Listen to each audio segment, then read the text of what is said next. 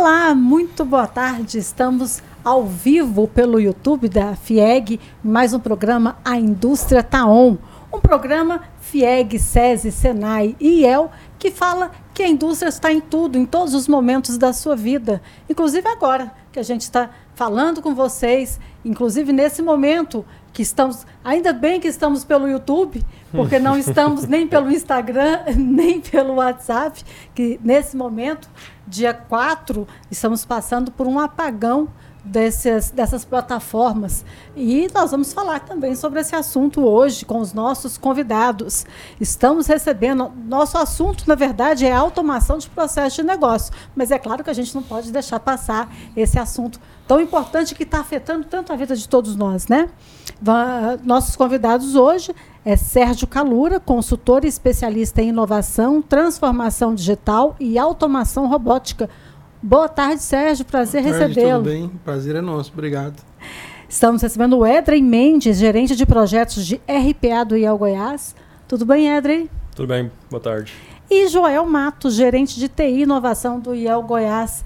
Olá, Joel, tudo bem? Oi, Sandra, tudo bem? Boa tarde. Nós vamos falar então sobre RPA, é, o processo de automação de negócios. É uma força de trabalho de robôs que imita o comportamento humano para realizar tarefas rotineiras e de grande volume de uma organização. Os processos autônomos não são novidade na linha de produção das indústrias mundo afora, mas os robôs já chegaram aos escritórios e estão sentados na frente do computador para executar tarefas rotineiras. E de que forma que isso impacta a sua vida? De forma que, de, for, de que forma que isso impacta a vida da sua empresa? É caro? Não é caro? Como implementar? Tudo isso que a gente vai ficar sabendo agora ao vivo pelo YouTube e também nas principais plataformas, os principais players de podcast. Vamos para a vinheta rapidinho e daqui a pouco a gente volta.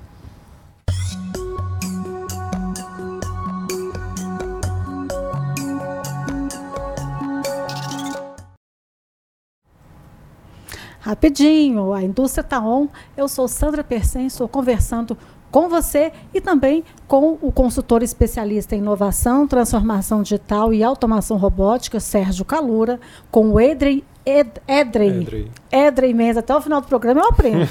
gerente de projetos de RPA do IEL Goiás e Joel Matos, gerente de TI e inovação do IEL Goiás. Primeiro, não, não, é, não era o tema primeiro da nossa conversa, mas hoje nós estamos passando, hoje, dia 4, porque muita gente vai estar vendo, assistindo esse programa depois, 4 de outubro. Nós estamos vivendo, acho que, uma das mais longas panes né, do WhatsApp, e envolvendo WhatsApp, Facebook e Instagram. Já se sabe o que aconteceu, Joel? Então, Sandra, existem muitas reportagens aí, muitos artigos onde as pessoas colocam o que pode ser. Ainda não existe uma nota oficial que foi é, apresentada. O que tem comum é que é um erro de servidor indisponível, que é o erro 500, né?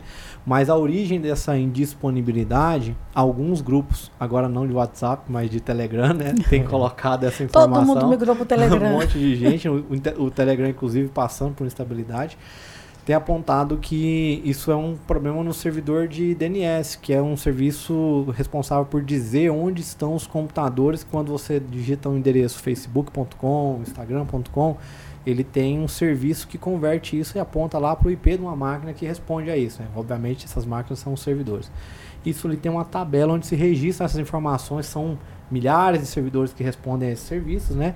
E esses registros de endereço onde estão esses computadores com esses serviços lá que ofertam para nós aí as plataformas, eles tiveram uma falha em uma atualização que aconteceu hoje de manhã. Isso é o que a gente viu em um dos grupos de segurança da informação. Porém, ainda é uma especulação. Nós vamos confirmar, obviamente, depois de uma, é, uma, uma nota, nota oficial, oficial, que deve sair aí em seguida ah, com certeza, por essa demora, pela experiência que a gente tem, ah, provavelmente essa nota vai trazer mais informação e mais de uma causa. Tá? É, porque geralmente, se fosse só isso, eu acredito que eles já teriam resolvido. Já teria restabelecido, É, né? Então é provável que eles vão apresentar alguma outra situação. E, obviamente, a pergunta que todo mundo quer saber é: foi falha acidental ou foi uma falha criminosa, causada, proposital? Tudo isso certamente já está aí no radar e, e são cenas para os próximos capítulos. Aí. Não, e essa, essa suspeita, ela não é infundada, né? É, até porque o prejuízo é enorme, né? É, nós já vimos aí alguns registros, pessoal falando de perdas de milhões por minuto, uma vez que nós estamos falando de empresas que faturam, faturam bilhões por mês, né? Então, a, o preço disso aí não é somente nos serviços de anúncios, não é somente nos serviços de propaganda, mas também no, são empresas que estão cotadas na bolsa de valores, né? Então, isso tudo tem um desdobramento e a perda é enorme. Perda também para nós, usuários, né? Para empresários que dependem da- dessa- dessas redes sociais, dessas redes de comunicação, principalmente nesse período agora pós-pandemia. O Edrey mesmo estava contando que a sua esposa, né, Edrey, Isso. tem um- uma empresa que só existe no Instagram. Ela tem um site, né, que a gente faz comercialização dos produtos dela, mas basicamente Instagram e WhatsApp. Então, assim, a perda de, de comunicação com seus clientes é, é enorme, né? Desde de manhã sem poder falar com seus clientes, trazer mais informação, isso é muito ruim. Mas o Brasil, o brasileiro não perde tempo, né? Pelo menos Já as tá redes sociais Telegram. que estão ativas estão cheias de memes, todas repletas de, de, de historinhas, de piadinhas. Então, enquanto, enquanto o serviço não se restabelece, de qualquer forma, o pessoal vai se divertindo. Com certeza. Ah, o próprio Telegram, que já é o conhecido, famoso backup aí do, do WhatsApp, né? O pessoal já tem usado aí por outros motivos, outros momentos de, de indisponibilidade que não necessariamente falhas, né? Mas, inclusive, é, a gente viu algumas, ah, o pessoal reclamando, alguns usuários que são é, mais cativos aí, já são frequentes o uso do Telegram, apontando, ah, agora o sistema aqui tá ficando indisponível porque o pessoal vem para cá porque o WhatsApp tá fora, mas daqui a pouco quando volta, todo mundo volta para lá de novo e a gente, né? Não tem nem como investir muito É, para melhorar o exatamente. sistema, então, né? assim, eu, eu já vi gente reclamando nos grupos aqui hoje de manhã. Pois é, então, diante desse cenário, nós vamos falar também de automação de processos de negócios. É, que é essa automatização de, de um atendimento, de, de um serviço, que ele é contínuo. É, dá para se falar em segurança dessa automação nesse momento em que a gente vive essa pane da tecnologia? Com certeza. A, uma das características que, a, que as estratégias de segurança da informação possuem é exatamente essa separação né, de ambientes que permitem você é, isolar falhas, isolar a abrangência de determinados é, impactos, inclusive sejam eles propositais ou não, se for, por exemplo, o caso de um ataque, né? Então, toda a estratégia que está por trás desses serviços, elas tendem a garantir essa, esse, esse processo de você isolar problemas para que eles não sejam tão amplos, né? Então, se você observar é, outras plataformas de comunicação empresariais, onde tem robôs é, operando, como a própria YPF, Microsoft e daí por diante, estão nesse momento com todos os seus serviços funcionando normalmente. Então, é muito difícil, uma vez que hoje nós temos alguns players que é, compõem a estratégia de computação no mundo, Microsoft, Amazon, Google, IBM, Oracle e outros, a própria YPF tem já hoje a sua cloud, entre outras, é muito difícil você conseguir com um problema como esse, você dar uma pane total onde tudo para. Então, pode acontecer sim, mas ela tende a ser de um tempo curto e um impacto ali isolado. É, eu falei aqui a grosso modo, né, o que, que é RPA. Professor, consultor especialista Sérgio Caloura, explica para a gente é, mais tecnicamente, mas que dê para o nosso telespectador entender o que, que seria esse processo de robotização. O RPA é uma automação robótica. Por que, que a gente chama robótica? É, a gente treina um software, né, que, ele, que é um programa de computador, e ele vai executar uma das capacidades que ele tem de executar as mesmas funções que um ser humano executa na frente do computador. Então ele vai usar o teclado, o mouse e o monitor para executar as tarefas que nós fazemos. Né? Além de ter, ele ter uma característica de integração com outros sistemas via código, como é feito no modo mais tradicional, ele também tem essa capacidade de integrar dois sistemas é, via modelo humano, que a gente chama. Né? Então, é, é basta você imaginar, por exemplo, eu estou navegando num site, fazendo a compra num site qualquer, e, e tô, a, o mouse está se movendo, o teclado está digitando, só que você não enxerga a pessoa. Né? Aí uhum. você treina esse robô para executar essas atividades. Normalmente são atividades de grande volume que são mais repetitivas. Né? É, e o objetivo disso é tornar os processos mais rápidos com um custo muito menor e mais confiáveis. Né? É, o que, que a gente se, sempre vem falando é que nos últimos anos, é, é os, com a evolução da internet, da, da tecnologia, criou-se centenas, milhares milhares de softwares diferentes. Né? Então, se vai numa empresa, não existe só um software. São é, cinco, seis dezenas de software numa empresa. Se fala em banco, a gente fala em centenas de software diferentes. Uhum. E sempre a interface desse software é um ser humano, ou seja, eu tenho que buscar a informação de um lado e copiar de outro. Às vezes pegar, receber um, um e-mail, ler alguma informação, descompactar algum arquivo. E a gente chama esses pontos de gargalo, né? Porque o software faz o trabalho, a entrega para o ser humano.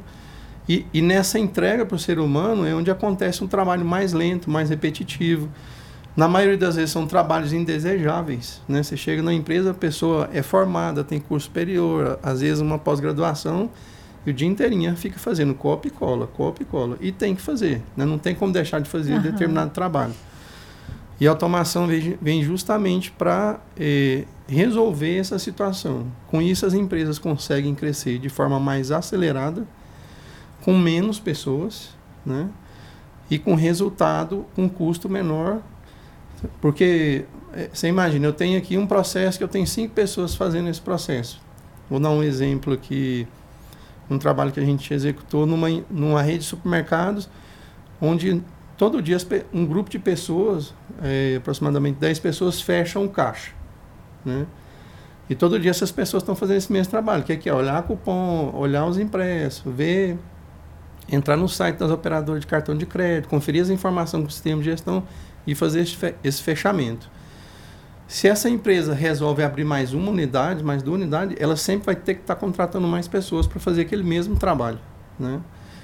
É, nesse, nesse trabalho que a gente fez, a gente é, um único robô executa o trabalho dessas 10 pessoas num período de 4 horas. E de noite. É. Né? À noite. Aí, cê, aí a pergunta que você quer me fazer é o seguinte: essas pessoas vão fazer o quê? Exatamente, vai ter desemprego. Vai chegar, vai é, chegar nisso aí. Né? Eu queria falar sobre esse ponto aí que quando todo mundo quando pergunta sobre essa situação, isso inclusive... Que é o, que é o grande medo do século XXI, né? Que, que as pessoas têm. Ah, exatamente. É, é uma que, assombração. É, que não é a primeira vez que acontece na história da humanidade, né? O Calura, como também professor, ele ensina sobre isso e nós na escola dele aprendemos sobre isso, a gente analisando outras eras da mudança da da, da, da, da, forma como o trabalho acontece, né? a mudança da aplicação da, da força de trabalho. Todas as vezes que aconteceu isso na história da humanidade, houve esse medo. Né? E hoje o, o RPA ele é uma das, a, a, da, do, das tecnologias que geram esse medo por conta que ele está vinculado diretamente com a força de trabalho, mas a inteligência artificial ela é transversal e ela é uma outra grande vilã que as pessoas têm muito medo, né? Inclusive se ela vai começar a pensar à frente, criar é, motins ou, ou, estratégias contra o ser humano para poder é, dominar, né, ou subjugar a humanidade, enfim, as pessoas têm muito desse medo. Muitos filmes, muitos, muitos filmes, filmes né? muitos filmes que já se tornaram realidade. Né? Pega a epidemia, por exemplo. Já, é, exatamente. Já tá aí. É, e, e, o que eu sempre tenho colocado é que na, eu faço uma analogia muito simples, sabe, Sandra? Que tudo aquilo que é utilitário a tecnologia ela é um utilitário. Ela é algo que está a serviço de um propósito. Seja ela automação robótica, seja ela inteligência artificial. Se antes você na sua casa tinha o hábito de é, preparar alimentos usando apenas as mãos ou mesmo um, um artefato de, de plástico para descascar e você começa a ter acesso a uma, uma faca precisa, né, as facas de corte específico para cortes de carne, que elas são melhores para aquilo, você vai conseguir uma precisão e uma velocidade e uma qualidade melhor que você está fazendo é um tecido. Se você quiser usar aquela faca para causar um dano em alguém, você vai usar. Né? Então, se você quiser usar a inteligência artificial, o robô, para começar a comparar a capacidade dele com a das pessoas, primeiro que vai estar tá fazendo uma comparação que ela é errônea. O ser humano ele não deve ficar alocado nessas atividades chatas, de baixo valor agregado e que inclusive coloca ele para competir com a máquina que pode fazer mais rápido. Isso é além de ser desumano, a trabalho que não é de humano, é desumano, né? é algo que tal, é até, se a gente olhar para a perspectiva da ética, é antiético. A gente, o IEL trabalha há 51 anos com estágio. Nós vemos aí esse dilema que nós enfrentamos o tempo todo, nós premiando e ensinando as empresas a usar de maneira estratégica o estagiário para que ele não seja considerado apenas alguém que vai fazer um trabalho de baixo valor ali que um profissional mais capacitado não poderia fazer. Do mesmo jeito que a gente ensina as empresas a não usar o estagiário errado, a gente ensina as empresas a não usar robotização, que também é uma força de trabalho, só que digital, não usar errado. Você pode, mais do que você implementar e ter ganhos de horas de homem trabalhando, hora homem trabalha, é, aplicada ali na empresa, você pode ter ela otimizada, mas você pode também, de fato, ter as pessoas pensando no que verdadeiramente é a transformação digital, que é uma estratégia de cultura que visa potencializar a forma como a sua empresa gera valor para o cliente, que é o alvo dela. E aí estamos falando de mudança de cultura mesmo. Né? Então, assim, se você colocar uma tecnologia que te habilita a transformar digitalmente, mas se não tiver disponível a transformar de fato, sua empresa não vai alcançar o ganho que o RPA vai trazer. A mesma forma que você colocar estagiário para colocar somente para fazer um trabalho de baixo valor agregado, ele também não vai gerar todo o potencial que ele tem de trazer aquele conhecimento da academia, de formar um talento ali, de desenvolver ele para resolver o problema da sua organização e aumentar a sua competitividade. Então, o IEL com esse, é, esse, essa vocação que nós temos há mais de 50 anos de preparar estratégias baseadas em força de trabalho inteligente, nós estamos também nesse, nesse nosso cinquentenário aí, né, nesse primeiro ano do nosso. Eu falo, nós vivemos hoje o primeiro dos próximos 50 anos do IEL, né?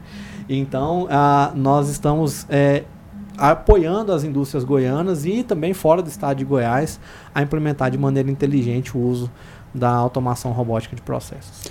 E, e essa, essa, automação, porque o computador ele também, além de executar esse trabalho que, que ele é programado, ele também pode aprender. Né? Ele, ele, é, esse processo de automatiz, automatização, ele, o, o computador ele pode aprender para começar a passar novas respostas. É, isso é usado só na TI? Em, onde mais pode ser usado esses processos? Deixa o Calor falar. Isso aí vai envolver muita inteligência artificial, né? É. Machine Learning, que já é uma tecnologia que vem somando junto com o RPA. É, a gente vê. Pode falar, né? O que, que acontece hoje, né? É, a gente, se você for analisar historicamente o processo de onde teve grandes transformações na indústria, né? Com, com a tecnologia, então nós estamos numa quarta revolução tecnológica, né? E a gente tem pouca percepção disso, que a gente está no momento de, de, construção desse momento, de construção e execução. Mas nós estamos muito próximo de uma mudança é, muito drástica no modelo de trabalho nosso. Uhum. Porque hoje, se a gente somar inteligência artificial, automação robótica e mais de uma, umas 10 te tecnologias que a gente nem conhece o nome direito ainda, é, e começar a analisar as possibilidades, primeiro que a gente tem até dificuldade de analisar essas possibilidades. Mas se você começar a analisar de uma forma bem básica, é assustador. Uhum. Porque, de fato, os computadores aprendem, né? eles têm um aprendizado de máquina que, que é espantoso. Eles aprendem com base em probabilidade, ou seja, a possibilidade de errar é mínima. Né? E, e numa velocidade gigante e com respostas precisas. Se você é, pega, que a gente cai no bom uso é, se da, você da, pegar, práticas, né? E hoje nós usamos isso dia a dia e nem percebemos isso. Né? Se você pegar as ferramentas como o Google, que a gente navega, se a gente pegar o WhatsApp mesmo, todas elas têm essas, essas tecnologias e, e somos, nós somos altamente influenciados por isso hoje. É. É, por exemplo, se, dá um exemplo bem básico. Se você for fazer uma. Isso já é reconhecido, né? Ah, eu tô, eu tô sentindo alguns sintomas médicos, doutor Google, né? Estou sentindo alguns sintomas médicos aqui. Se você pesquisar esses sintomas no Google, ele tem uma assertividade hoje muito maior do que um médico. É então hoje, hoje assim até é diferente, né? Quando você vai no médico, você não vai descobrir o que, é que você tem. Você vai discutir com ele qual que é o tratamento, que você já sabe. Provavelmente Já você já fez o sabe. Google antes, né? E isso a gente não percebe, essa mudança. né? Então, por exemplo, na China, na mesma área médica também, como é que eles estão resolvendo o problema? Nós estamos falando de um país com bilhões de pessoas. Como é que eles resolvem o problema médico? Você só vai falar o médico perto de morrer. Antes disso, você vai resolver todo o seu problema médico com inteligência artificial. Né? Você não chega mais a falar com o médico. Todo esse conhecimento. E outro, com uma precisão gigante. E aí Né? passa também, é o que a gente estava falando, ah, vai causar desemprego? Não, porque é uma transformação do trabalho. Isso Você vai deixar de fazer esse trabalho para executar outra função mais importante, que você vai ganhar mais, mas que ao mesmo tempo você tem que estar melhor preparado também. Você tem que se capacitar mais, você tem que estudar mais, você tem que se desenvolver mais. É, existe, nós acompanhamos algumas pesquisas, o Instituto McKinsey faz algumas pesquisas sobre o impacto dessas novas tecnologias, onde RPA é uma delas, mas também tem inteligência artificial e outras, que mostrem, essa pesquisa foi feita recentemente em mais de quase 200 empresas em vários países, principalmente Estados Unidos e Europa, onde mostra que em torno de 5% apenas, da, menos de 5% das profissões tem de fato esse potencial de serem 100% substituídas por uma atividade, de seja de robôs ou seja de inteligência, de inteligência artificial. Porém, existe um caminho aí, né? A, as outras 95% das profissões, elas não vão ser afetadas 100%, mas elas vão ter um percentual que elas vão ser afetadas. Inclusive, a gente mede isso nos nossos projetos, né? Quando a gente chega para fazer uma automação, a gente olha para o processo e, e mensura a estimativa do, do, da robotização da automação que ele vai, que ele vai chegar. Uhum. Ah, isso aqui está previsto 70%, então que significa que 70% das horas das pessoas envolvidas ali estão passivas de serem substituídas. Significa que aquela pessoa, então, ela é 70% menos aproveitável, menos importante dentro da empresa? Não. Tem esse caminho que você falou, Sandra, de desenvolvimento.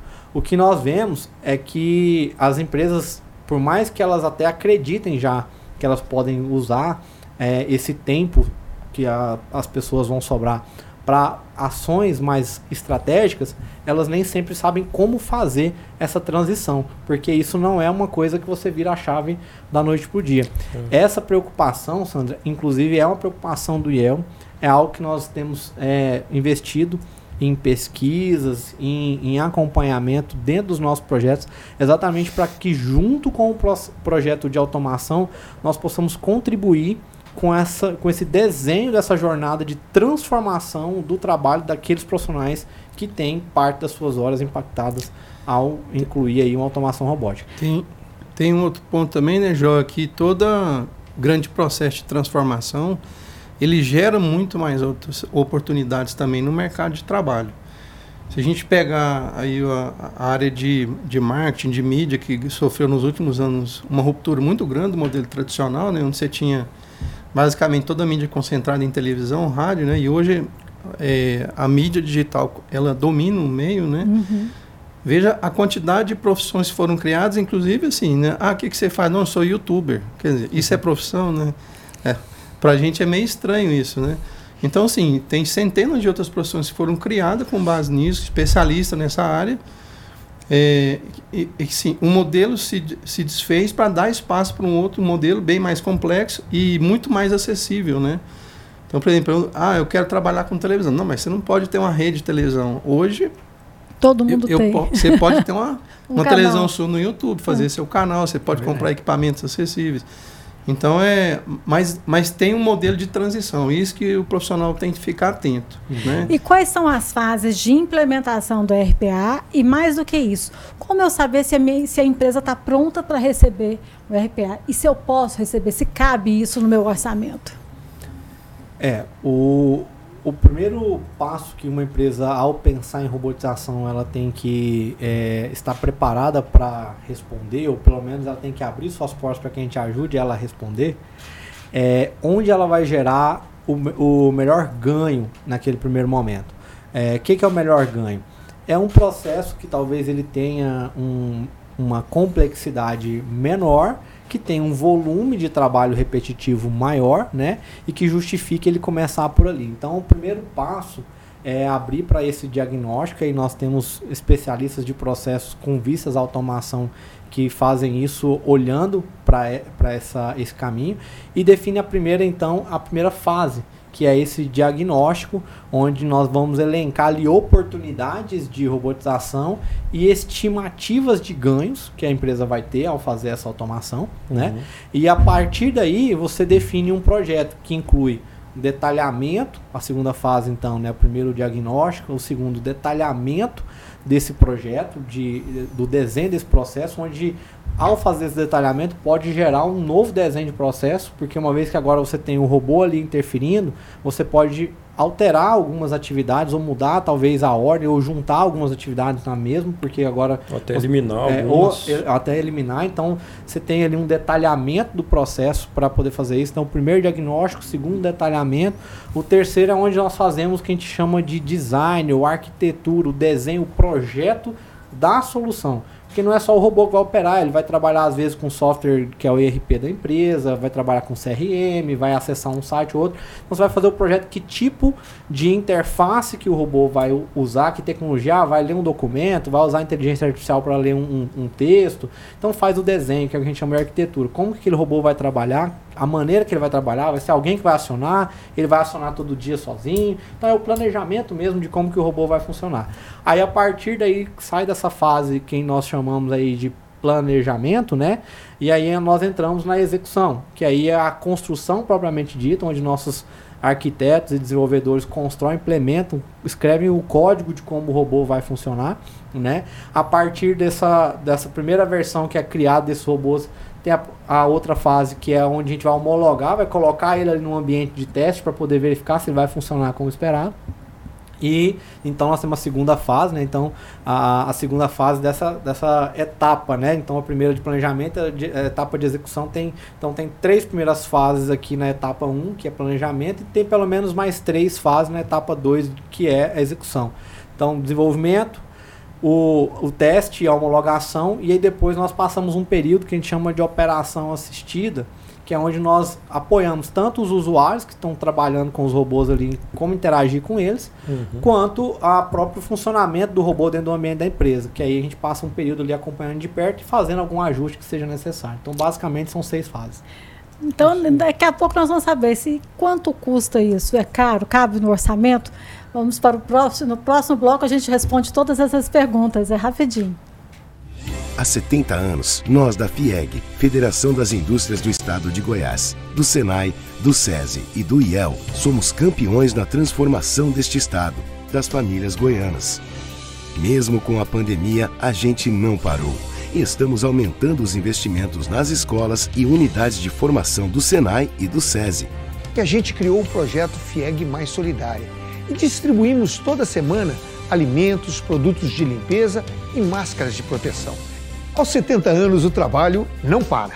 Tudo isso para fazer de Goiás um estado campeão de qualidade de vida para você, para o seu filho e para sua família. Federação das Indústrias do Estado de Goiás, com Senai, SESI e IEL. 70 anos de lutas e conquistas. 70 anos formando um Estado campeão. 70 anos fazendo o bem. Eles adoram descobrir, nunca param, sempre surpreendem. Seu mundo é de outro planeta. Estão aqui para aprender, mas na verdade, a gente é que aprende com eles a ganhar, a perder, a continuar, porque é assim que os campeões fazem. E o seu lugar é nas escolas SESI. Matricule seu campeão para o segundo semestre, do infantil ao ensino médio, com aulas de robótica e mensalidades acessíveis. Escola SESI, formando campeões. Venha se profissionalizar no Senai número 1 um do Brasil. O Senai de Goiás é o primeiro lugar entre os Senais de todo o país. Se você quer ser um profissional de primeira, não perca tempo. Comece agora o curso que mais combina com você e seja um profissional número 1. Um. Quando a oportunidade vira conquista e as lições reconhecimento, você realizou seu sonho. O IEL Goiás oferece formação de carreira e qualificação para impulsionar a trajetória de quem quer brilhar no mercado de trabalho. Com foco em inovação e indústria 4.0, o IEL forma profissionais com o programa Jovem Aprendiz e oferece estágio nas melhores empresas. É por isso que o IEL Goiás não sai da cabeça do goiano. Estamos de volta, a indústria está on. Eu também estou on, conversando com vocês. Sandra Persen. Estou recebendo Sérgio Calura, consultor e especialista em inovação, transformação digital e automação robótica. O Edren Mendes, gerente de projetos de RPA do IEL Goiás. E Joel Matos, gerente de TI e inovação do IEL Goiás. É, a gente estava falando de automação e é justamente isso que eu quero saber. É, é um investimento caro? Pequenas e microempresas têm condição de implementar? É, hoje no mercado a gente tem o maior player, né, que é o IPF. Ela oferece uma solução bem completa de, de, de softwares que a gente pode fazer a automação por RPA dentro das empresas. Essa solução realmente não é tão é, barata assim para poder micro e pequenas empresas é, adotarem Aderirem, ela. Uhum. Porém, a gente conforme o, mercado de RPA tem crescido, a concorrência também tem crescido. E hoje a gente tem outros players, outros é, softwares, empresas oferecendo é, ferramentas de implementação de RPA também, que são acessíveis para esse, esse, pessoal, né? Por exemplo, a gente vê a Microsoft com o Power Automate, que, que tem um custo bem reduzido. A solução um pouco reduzida também, né? Com um software mais enxuto em suas ferramentas mas que já consegue trazer um ganho significativo no, no, na automação dos processos. A gente também tem softwares abertos, né, que é, por exemplo, o OpenRPA, é, que é um, é um, código aberto que qualquer pessoa pode baixar o programa e já começar a mexer ali. Ele é totalmente intuitivo também para para você desenhar o seu processo ali, o mínimo que possível, né, assim, sem muito desenvolvimento mas que é acessível sim para pequenas empresas e grandes e, e, e quando você fala que é acessível, é, é, na verdade é um investimento que a empresa pode fazer. Sim. Qual que é a margem de retorno? É, tem tem é, algum, alguma estatística, números que possam exemplificar isso para o empresário que está nos assistindo aí ficar mais, mais palpável para ele? É, o Calor até mencionou aqui, uh, quando a gente estava conversando antes do intervalo, que existe uma estatística né, levantada que a cada dólar que você investe, é, são 15 dólares de retorno, o, o ROI, né, que a gente chama. Já é um bom retorno. Então é um ótimo retorno. é. Costuma ser muito bom, sim. É, nós temos inclusive, esse, quando falando ainda de retorno de investimento, nós temos alguns indicativos de projetos desenvolvidos inclusive por nós aqui em Goiás, onde esse retorno ele aconteceu aí em seis meses, em nove meses nós temos uma média ah. conhecida como uma média uma média global aí de tempo de projeto de RPA onde eles se pagam e a partir dele começa a dar só lucro em torno de 15 meses, 12 meses. Mas nós temos projetos de 6, de 7, de 9 meses que eles já conseguiram ter todo o payback ali do investimento, tanto do desenvolvimento quanto do licenciamento. Então, e que além... tipo de serviços assim vocês já implementaram e que a gente pode usar assim para exemplificar, para que a pessoa possa entender realmente de que forma que, que a robotização otimizou o serviço oferecido pela empresa? É, o RPA praticamente você pode aplicar em qualquer processo, desde que esse processo tenha uma certa estrutura, né, que ele, tem, que ele seja estruturado. Mas basicamente, assim, onde que a gente entra numa empresa e vê, e vê o maior número de pessoas fazendo trabalhos repetitivos, né? Hoje tem se usado muito, em, por exemplo, na área de contabilidade, na área de RH. Por exemplo, você vai fazer admissão e demissão de uma pessoa, um exemplo claro, né? Para você fazer isso, você tem que entrar no mínimo meia dúzia de softwares né, um e dois da empresa, o restante do governo, que você tem que entrar da caixa, outro software relacionado a isso. E é um processo extremamente repetitivo que toma tempo. Uhum. Né? Então, são esses tipos de processos que as empresas olham com mais atenção, porque ela quer, quer se tornar mais rápida, mais produtiva, a um custo menor. Mas, basicamente, hoje, é, aqui junto com o IEL, nós já desenvolvemos projetos para áreas comerciais, para área de contabilidade, é, de RH, muito e para qualquer tipo de segmento, né? Você Segmento "Ah, mas- fiscal, né? É, fiscal, financeiro, né, financeiro. pessoal? emissão de nota. Você fala assim, ah, mas eu sou indústria, então eu já tenho minha automação na indústria. Pera aí, a indústria não é só produzir o produto, né? Ela tem a parte, de serviço que ela tem que rodar também. Tem que então, vender, né? é, se você pegar essas empresas, uma Amazon da vida, que é uma empresa de logística, o que é que ela usa? Automação e inteligência. Total. Né? Por que, que ela consegue? Você compra um livro hoje aqui, no outro dia ela entrega na sua casa.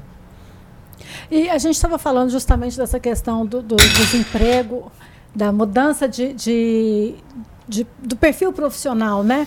É, a empresa que adota esse processo de automação, que tipo de profissionais ela vai precisar para poder manter, para dar, dar, eh, manter ativo esse processo de robotização? Ou seja, que tipo de profissionais passam a nascer a partir do- do- da perda de outras profissões?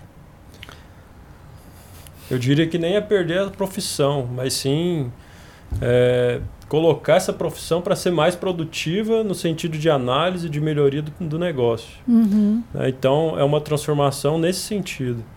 É, então, aquela pessoa que, igual a gente comentou mais cedo, né? Que só fazia copia e cola, copia e cola, ela tem que pensar em como gerir aquele robô que vai fazer a atividade para ela e principalmente como agregar mais valor para a empresa, para o processo que ela está operando.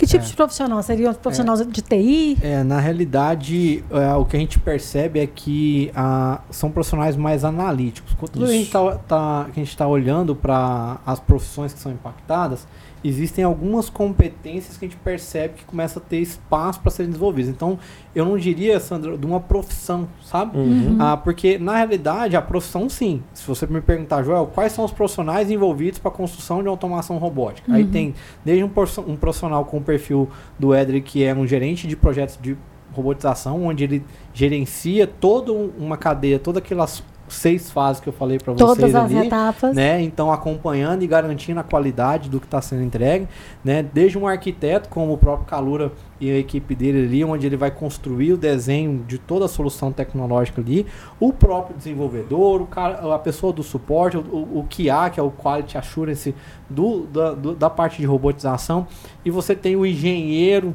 de RPA, que ele vai cuidar de como que esses robôs vão operar com a, em cloud, computação em nuvem, com a parte de dados. Então você tem uma série de profissões que exigem antes de você colocar. Só que pensando no negócio, não são necessariamente skills, essas ferramentas de skills de tecnologia da informação, de TI. Essas ferramentas elas são as ferramentas chamadas low code, né? As plataformas low code, é, o RPA, grande parte é construído em plataformas low code, ou seja, de baixo código, onde, pouco, onde é necessário pouco conhecimento de desenvolvimento de, de, é, de programação para você construir. Então, é o perfil analítico. Então, esse analista financeiro, por exemplo, que antes ficava ali dando entrada em notas fiscais, dando saída, dando baixa, conciliando o caixa com os depósitos, com a, a fatura do cartão, aquela coisa toda, ele agora vai poder olhar para os indicadores e começar a pensar, por exemplo, a performance daquele processo É. ele pode começar a pensar o resultado daquele processo, ele pode começar a pensar interferências que ele pode fazer, intervenções que ele pode fazer para poder gerar mais resultado para a empresa, porque uma empresa ela tem que ter basicamente todos os projetos dela ela tem um desses três objetivos. Ou ela precisa aumentar a sua receita, ou ela precisa reduzir o seu custo, ou ela vai mitigar riscos, Ou ela né? precisa de tudo, né? né? Ou então ela vai fazer as três coisas. E- Então, né? O E analista tem- vai virar analista. né? Exatamente, ele vai analisar em vez de fazer. E tem uma questão também que, que tem acontecido de forma mais acelerada e é um ponto a ficar se, se observar o seguinte. Se hoje eu sou um profissional, estou numa empresa e, e o meu leque de ferramentas, vou dar um exemplo que é o Excel, é, possivelmente ser um profissional com risco, né? Porque essas ferramentas, não estou falando mal do Excel, é uma ferramenta muito produtiva, mas ela acaba tendo pouca capacidade de eh, customização ou alguma coisa mais fazer mais complexa. E hoje tem um leque de ferramentas no mercado que eu como profissional posso utilizar essas ferramentas para executar o meu trabalho. Então o que está se desenhando é não a substituição do profissional, mas o profissional apoiado por robôs. Né? Então imagine eu sendo apoiado, hoje eu tenho uma planilha como se eu fosse apoiado por uma super planilha. E a gente tá- já, tem, já até vê alguma coisa nesse sentido. Ah, procura um profissional de contabilidade que tenha tal tal conhecimento apoiado por automação robótica. Ou seja, eu vou alimentar o meu robô com o meu conhecimento e vou levar para a empresa onde eu estiver trabalhando. Esse é um. Isso está acontecendo como? É, a própria YPF ela pegou uma versão do software dela e customizou para um usuário que não sabe programar. Porque uhum. ela percebeu que, que uma parte dos usuários eram pessoas comuns, estavam pegando a, a, uma solução de programador, aprendendo a fazer e desenvolvendo o próprio trabalho dela. Ou seja, no próprio departamento que ela trabalha, cara, eu preciso tanto desenvolver essa automação, se eu fizesse isso, minha vida ia melhorar tanto. E essas pessoas estão fazendo isso. Já o pensou, impacto... Sandra, você fazer o seu robô? Nossa, eu tô precisando de uns dois aqui, tem, talvez, né, Joel? Com certeza, né? Sempre tem é espaço, né? Aí é quer aumentar a produtividade, então, né? Sempre, Momentos sempre. de mudanças, né? É, exatamente. Agora me conta uma coisa, a gente está tá falando desse, desse processo de, de automatização.